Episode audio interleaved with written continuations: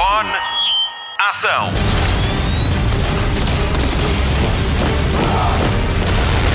Hollywood Express.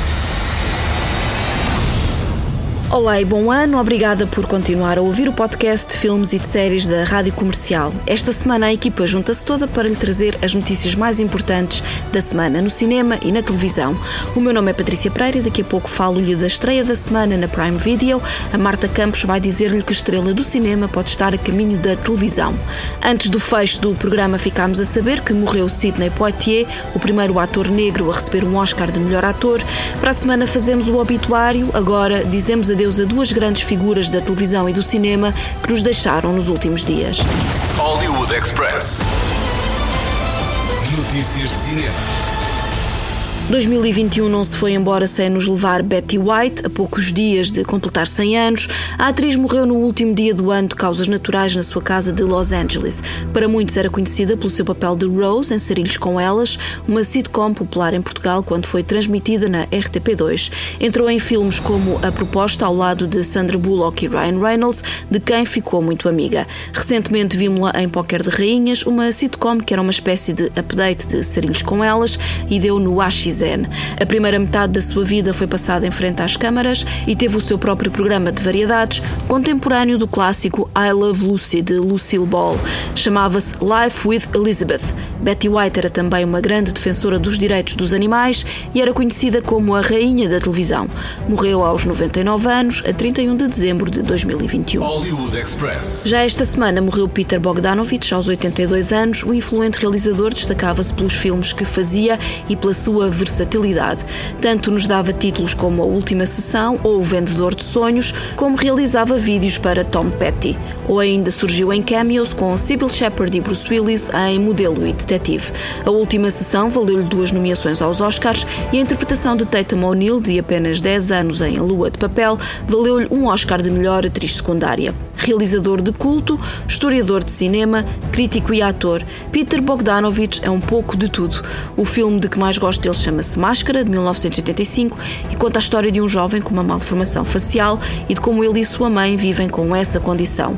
O jovem é Eric Stoltz e a mãe é interpretada por Cher. Hollywood Express. Continua a travessia pelo deserto da Associação de Imprensa Estrangeira em Hollywood. A cerimónia de entrega dos Globos de Ouro vai fazer-se sem público e sem passadeira vermelha. A festa vai fazer-se no Hotel Beverly Hilton em Los Angeles para um público restrito que tem de estar de máscara, vacinado e ter um teste negativo até 48 horas antes. Os Globos de Ouro são entregues no domingo à noite, mas sem transmissão televisiva, sem apresentador, sem estrelas na plateia. Aliás, nem se sabe muito bem como é que tudo se vai passar.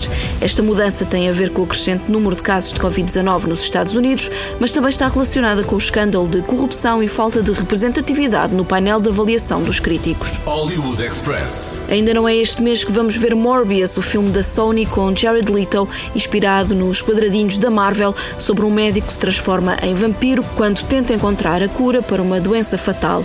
Realizado por Daniel Espinosa, Morbius vê sua estreia ser adiada para 31 de março. A razão? O aumento de casos de Covid-19 nos Estados Unidos. A Omicron não perdoa. Para além de Jared Leto, Morbius conta ainda com Michael Keaton, Jared Harris e Tyrese Gibson. You need a doctor? I am a doctor. I should have died years ago. People all over the world have my disease. To find a cure, we have to push the boundaries, take the risks. If you're gonna run, do it now.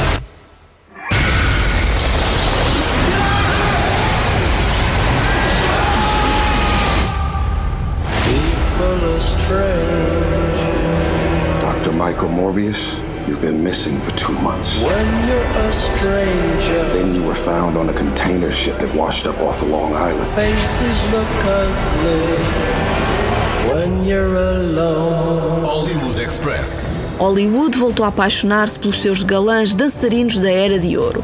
Há dois projetos em marcha sobre Fred Astaire. Chega agora a notícia de que Gene Kelly foi o escolhido e fala-se em Chris Evans para o interpretar. O filme ainda está numa fase inicial e ainda não tem estúdio associado. O ponto de partida não é a biografia do ator, mas sim uma ideia do próprio Chris Evans, que anda à volta de uma amizade imaginária entre o miúdo de 12 anos e Gene Kelly durante a rodagem de um filme. Fala-se em Ryan Johnson para a realização ele que trabalhou com Heavens em Knives Out, todos são suspeitos. Quanto aos filmes de Fred Astaire, um vai ter Tom Holland e o outro Jamie Bell. Jodie Comer teve de deixar a rodagem de Kit Bag de Ridley Scott por causa de conflitos de agenda. O filme conta a história de Napoleão Bonaparte e a atriz seria Josefina, a mulher do imperador francês. Sai Jodie Comer, entra Vanessa Kirby, que conhecemos de filmes como Missão Impossível, séries como The Crown e ainda Pieces of a Woman da Netflix, que lhe valeu uma nomeação ao Oscar de melhor atriz em 2021. Kit Bag está em fase de pré-produção e o papel de Napoleão Bonaparte está entregue a Joaquin Phoenix. Entretanto, o último duelo já tem data de estreia no streaming. O primeiro de dois filmes que Ridley Scott estreou no ano passado chega ao Disney Plus a 19 de janeiro. Não Olhem para Cima estabeleceu um novo recorde na Netflix. A fantástica sátira de Adam McKay, que até teve estreia antecipada em sala de cinema com a comercial, é agora o filme mais visto da plataforma no espaço de uma semana. Acumulou 150 milhões de horas de emissão entre 27 de dezembro e 2 de janeiro. Em termos gerais, é o terceiro filme mais visto de sempre, atrás de Bird Box com Sandra Bullock e Aviso Vermelho com Dwayne Johnson, Ryan Reynolds e Gal Gadot. Não olhem para cima conta a história de dois astrónomos que tentam avisar o mundo de que o fim está iminente por causa de um cometa que vai colidir com o planeta e que o vai destruir. Jennifer Lawrence, Leonardo DiCaprio, Meryl Streep e Mark Rylance são alguns dos protagonistas. How big is this thing going? Can it destroy my ex-wife's house? Is that possible? There's a 100% chance that we're all going to die. Kate? Kate? Hey. Well, the handsome astronomer can come back anytime, but the yelling lady, mm. not so. Not so much. We're gonna get the news out there one way or another. It's real and it's coming. FBI! Jesus Christ, you could have just called me. This comet contains $30 trillion worth of material. What do trillions of dollars matter if we're all gonna die? Oh, no, what if we're rich? That would be terrible.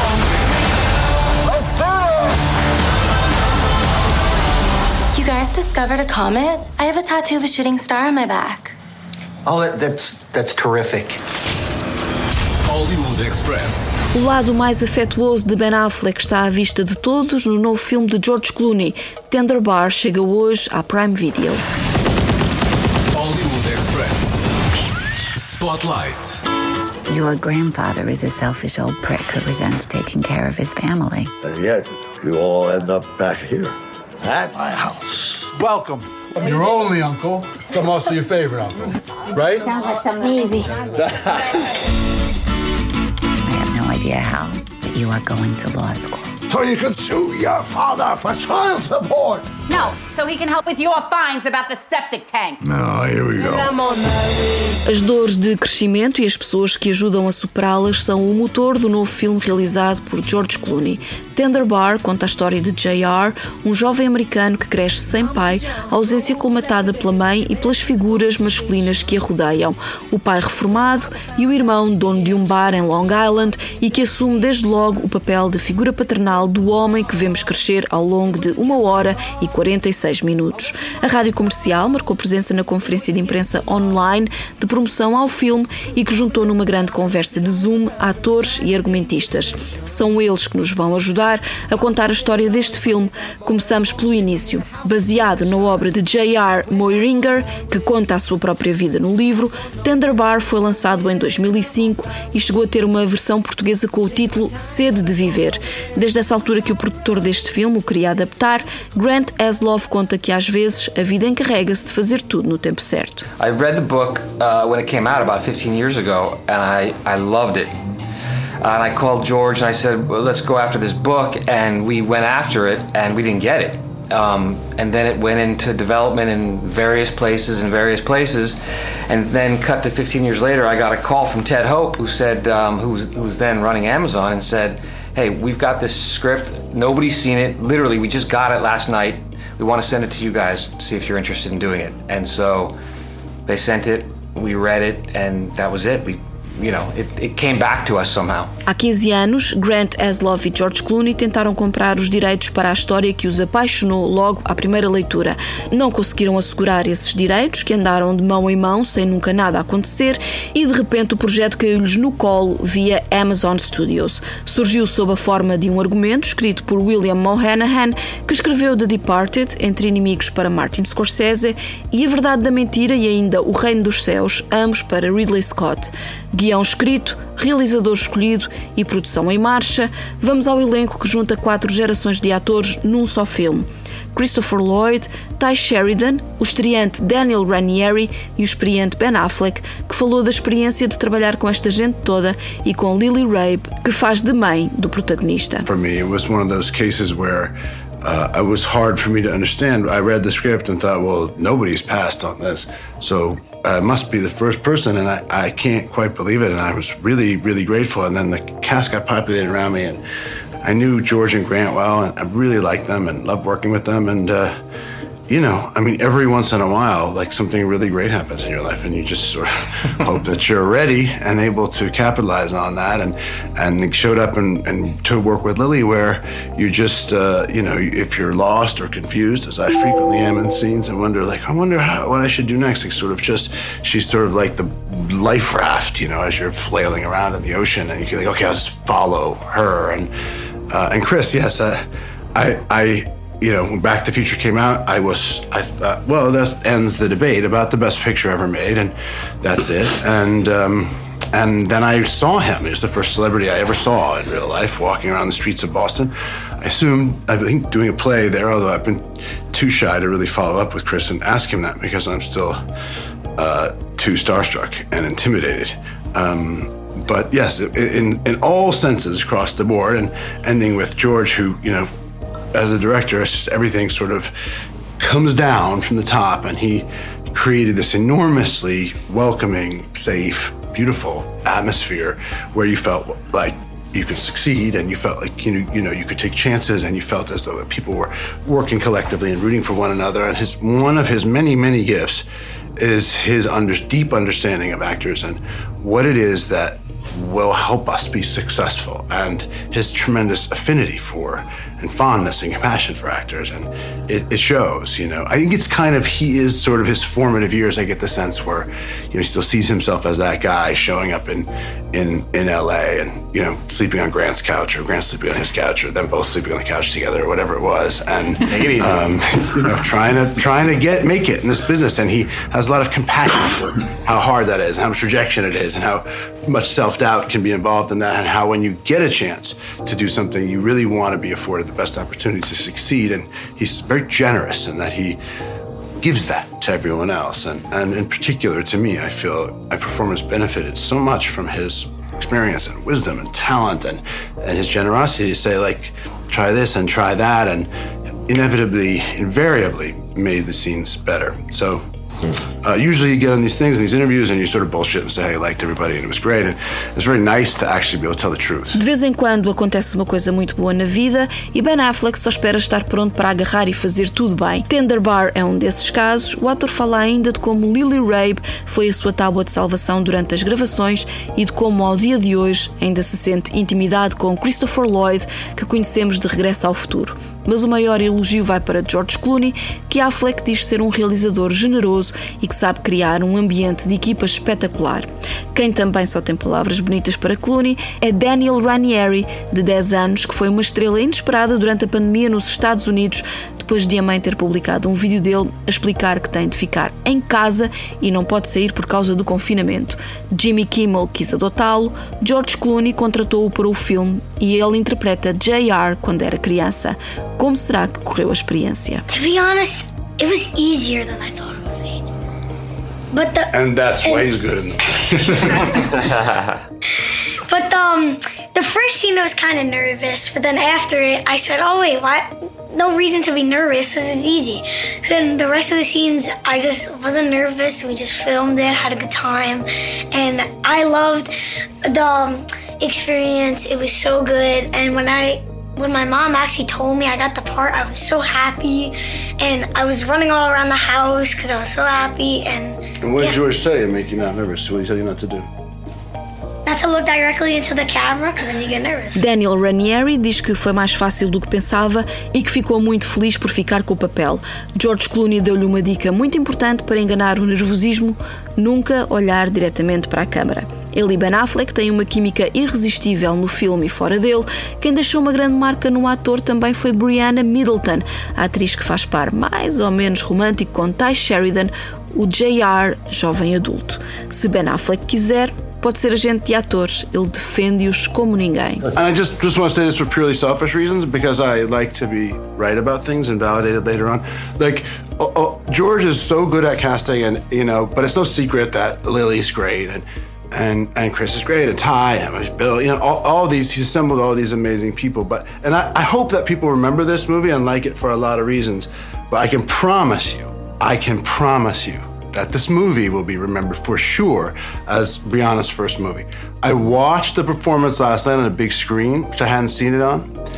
And I know there's a lot of, oh, big screen, you know, there's a lot of debate about this, but what is true is the bigger screen is bigger. And, and the, watching the nuances in her performance, the delicacy, the honesty, the elegance, the degree to which she didn't judge the character, didn't allow the audience to judge the character, it just, it, the, I mean, the extraordinary presence that you have. And I don't know, you, we, we didn't get to work together, and I'm really sorry now because uh, you're a spectacular actor. And I think you're going to be a, I, I think you're going to have a really long, successful career, and this will be that. You know what her first movie was? This there's a little movie. You remember that actor Ben Affleck in the '70s? Anyway, George Clooney, he was a director. That was her first movie. I think uh, all of us will go down as footnotes uh, in your in, in your first as, as being in your your first movie because you really, really. I mean, I had not seen an actor that come out in the first performance and be that s- sophisticated, intelligent, and as delicate, and it was. I don't. I mean, hey, look, what do I know? But I thought you were fabulous, so I just want to say. Thank you, Ben. Brianna Middleton bem pode agradecer o elogio de Ben Affleck, para quem George Clooney é um mestre a dirigir atores. E todos que fazem parte deste elenco beneficiam disso e têm grandes interpretações. Mas para ele, para Affleck, há uma atriz que se destaca pela sua estreia. Ele louva a prestação de Brianna Middleton, que tem uma interpretação cheia de pormenores delicados, honestos, elegantes, sofisticados e inteligentes. Thunderbar acompanha o crescimento de J.R., desde criança abandonada até aspirante a escritor. A falta de um pai podia tê-lo levado por maus caminhos, mas a presença de um tio protetor faz com que o protagonista nunca se esqueça dos seus sonhos. Durante esta conferência de imprensa virtual, Ben Affleck fala das pessoas que foram para ele como o tio Charlie foi para J.R. O pai, o padrinho e um professor de teatro fizeram de Affleck o que ele é hoje. I had a number of people in my life that I was lucky enough to have really support me, in particular as regards like my ambitions. my father, interestingly, was also a guy who was a self-taught guy and didn't go to college and was kind of a similar sort of reverse class snob and um, but was very very interested in language and writing and storytelling and imbued in me at a young age an appreciation for that um, and that you didn't have to be a fancy person or a rich person or you know have gone to a cool school to to to use language well and to understand it, understand the power of storytelling was kind of available to everybody in a very democratic way. Um, my godfather, Jack McNeese, has been an extremely important figure in my life, my whole life, uh, in so many ways. And and ultimately, I had a, a drama teacher who was extraordinarily inspiring and influential, and um, without whose genuine belief, at least I believed he believed in me. I don't know whether he really did, but the, he seemed very authentic when he gave me a sense of confidence about going out, being able to do this, and so that I didn't seem reckless and crazy and absurd to just go out to LA and decide that I could, you know, be in movies. Um, and despite the fact that nobody wanted me in their movies or their television show or as an extra or anything, I thought, well, Jerry thinks I'm good, so I probably am, I guess. And that's an incredibly powerful thing that people are able to provide young people as mentors. It's a very it's an undervalued role in society, but it makes a huge difference, I think. A outra grande mulher deste elenco dá pelo nome de Lily Rabe. Ela é a corajosa mãe de JR. Vimos-la o ano passado em The Undoing, na HBO Portugal. Em Tender Bar, a sua personagem serve de ligação entre todas as personagens marcantes no ambiente doméstico que formam JR. Para a atriz, a sua grande inspiração foi a própria mãe. I had a very wonderful mother.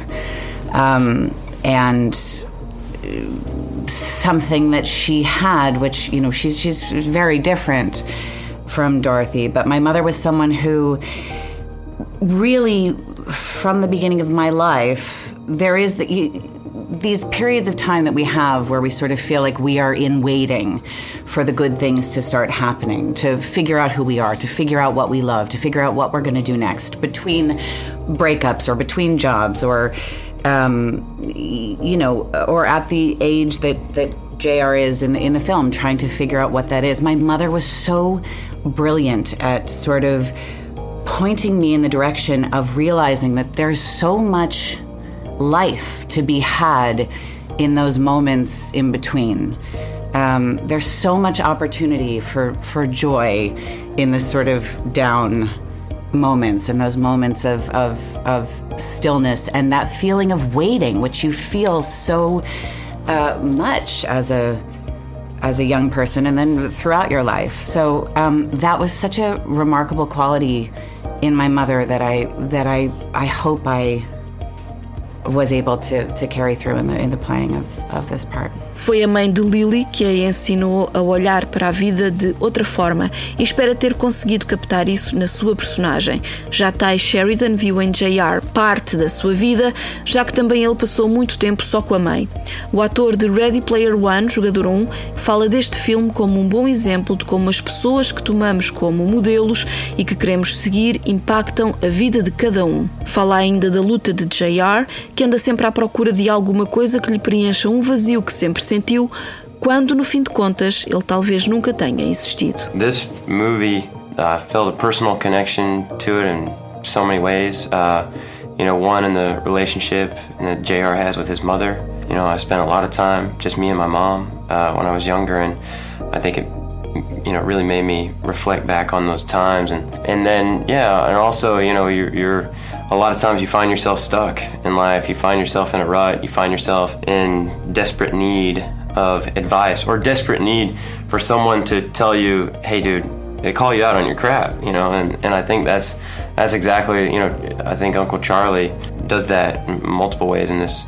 I think just as we were you know talking about how important role, role models are in your life, how they can make, make or break you, you know, if you if you don't have those people in your life. So I think that's one, you know, thing that that you know I I, I, I learned, uh, you know, through playing this character. But but also I think the, you know, the Jr. spends so much time longing for, you know, someone or something that he feels is absent in his life, and uh, he comes to realization that maybe he's been looking in the wrong places, that what he actually needs, what's purely necessary, has been there all along. And I think that we all have that moment in our lives, and, and uh, it's amazing to get to explore that through character and specifically in this, in this story. Tender Bar de George Clooney com o amigo Ben Affleck e ainda Lily Rabe, Ty Sheridan, Christopher Lloyd e os estreantes Brianna Middleton e Daniel Rainieri para ver no streaming da Prime Video a partir de hoje.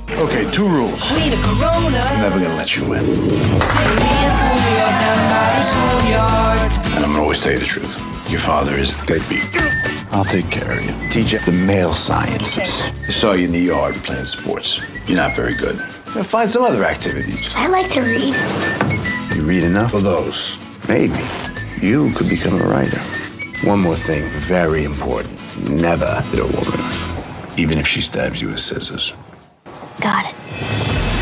Hollywood Express. Ano novo, equipa reunida. Olá Marta, bom ano. Como é que 2022 arranca na caixinha mágica? Bom ano, arranca bem e parece que vem aí um 2022 cheio de boas séries. Hollywood Express. Destaque TV. Depois de todas as polémicas que envolvem Chris North, o Mr. Big de Sexicidade, o ator vai ser cortado das últimas cenas de And Just Like That. De recordar que no final do ano passado o ator foi acusado de abusar sexualmente de duas mulheres.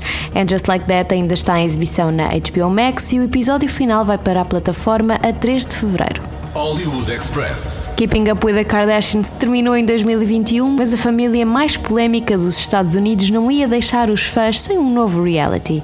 Depois de 20 anos de exibição no E! Entertainment, a família passa para a Hulu. O teaser foi lançado a 1 de janeiro com o título The Countdown Begins. A contagem decrescente começa. No vídeo podemos ver as irmãs Kim, Courtney, Chloe, Kendall e Kylie com a mãe Chris. A estreia está prevista para a segunda metade de 2022. Se quiser rever os episódios antigos das aventuras das Kardashians, algumas temporadas estão disponíveis na Netflix e Prime Video. Já há trailer e data de estreia para Pam and Tommy, a série que conta a história da sextape de Pamela Anderson e Tommy Lee. A cassete com cenas de sexo entre o casal na lua de mel acabou por ser roubada e divulgada na internet. Isto acontece quando Pamela estava no auge da popularidade devido à série Marés Vivas. Esta minissérie vai ter oito episódios e, para além da sextape, a série vai mostrar a relação de três anos do casal. Do elenco fazem parte Lily James como Pamela, Sebastian Stan como Tommy e Seth Rogen como responsável pelo roubo da cassete. A estreia está marcada para dia 2 de fevereiro no Disney Plus. Will you please state your name for the record? Please welcome Pamela Anderson. Did you know anything at all about Mr. Lee before you met him? I knew he was the drummer for Motley Crue. Did you find him attractive? I like to smile. I still do. We're so good together, Pamela. To everlasting love. We have recently come into possession of a piece of material.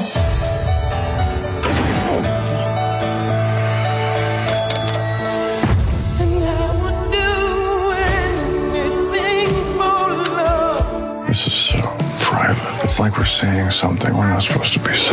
Hollywood Express. Fãs de Space Force, temos novidades. Já há data de estreia para a segunda temporada. Apesar de não ter correspondido às expectativas de alguns fãs, a série está de volta. Space Force foi criada por Steve Carell e Greg Daniels e é uma comédia centrada no ramo da defesa planetária das Forças Armadas norte-americanas. A série é protagonizada por Steve Carell e John Malkovich, que vão regressar para a segunda temporada. A estreia está marcada para 18 de fevereiro na Netflix. Será que vamos ver Keanu Reeves no pequeno ecrã? Tudo indica que sim. Segundo o Deadline, o ator poderá ser um dos protagonistas de uma nova produção de Martin Scorsese. The Devil in the White Castle vai ser uma minissérie adaptada do livro de Eric Larson que conta a história de um arquiteto famoso e um médico que se revela um assassino. Ao que tudo indica, um destes papéis será de Keanu Reeves, só não sabemos qual. Este é um projeto da Hulu que ainda não tem data de estreia. A poucos dias da estreia de Peacemaker na HBO Max, parte da crítica já deu o seu selo de aprovação a este spin-off saído de O Esquadrão Suicida de James Gunn. A série de nove episódios segue o peculiar herói Peacemaker, interpretado por John Cena, e que leva a paz muito a sério. Quer mantê-la a todo o custo, nem que para isso tenha de começar uma guerra. Esta série de super-heróis subversiva é descrita pela Rolling Stone como gloriosamente pateta. O Daily Beast enaltece a excelente prestação de John Cena. O Hollywood Reporter considera a série divertida, mas os esforços para fazer do Peacemaker uma personagem de quem se possa gostar tiram-lhe algum interesse. É esperar para ver, Peacemaker chega à HBO Max a 13 de janeiro. All right, kids, and that's how I defeated one of the world's most dangerous villains with only my two fists. My Desert Eagle and two rocket launchers. Eat peace, motherfuckers! Any questions? Have you met Wonder Woman? She did spend an entire party IFing me from across the room. Sick. Dude! Dude, I said effing! Hey! All right! Peacemaker, I was hesitant to bring you onto this team. But right now, the world needs a son of a bitch. And you're the only one I got. No, you don't have to call me Peacemaker. You can call me Chris. Just because you're handsome doesn't mean you're not a piece of shit. Think I'm handsome? Oh my god. Okay. This task force doesn't officially exist. You want to do this job? You can't balk ever. Ah, Listen, I can help. I'm stellar with weapons and combat. You don't have to shoot people after I already killed them. Hollywood Express. O podcast de filmes e de séries da Rádio Comercial. Fim de mais um Hollywood Express com Patrícia Pereira, Marta Campos e o incrível Mário Rui. Vamos às sugestões de fim de semana e mais além. Começamos pelo TV Cine Top, que estreia esta sexta-feira uma miúda com potencial de Emerald Fennel com Carey Mulligan. Foi um dos grandes filmes dos Oscars do ano passado. Na HBO Portugal, destaque para a estreia da segunda temporada de Euphoria no dia 10 de janeiro e a 11 de janeiro não perca no Filmin The Mole Undercover in North Korea, um documentário multipremiado que acompanha dois infiltrados na Coreia do Norte para descobrir um escândalo sobre o regime de Kim Jong-un. No Disney Plus já pode ver Free Guy com Ryan Reynolds. É uma história bem diferente do que temos visto nos últimos tempos. Altamente recomendável. O Hollywood Express fica por aqui. Voltamos para a semana. Até lá, bons filmes e bom surf no sofá. Luzes. Microfone. Ação.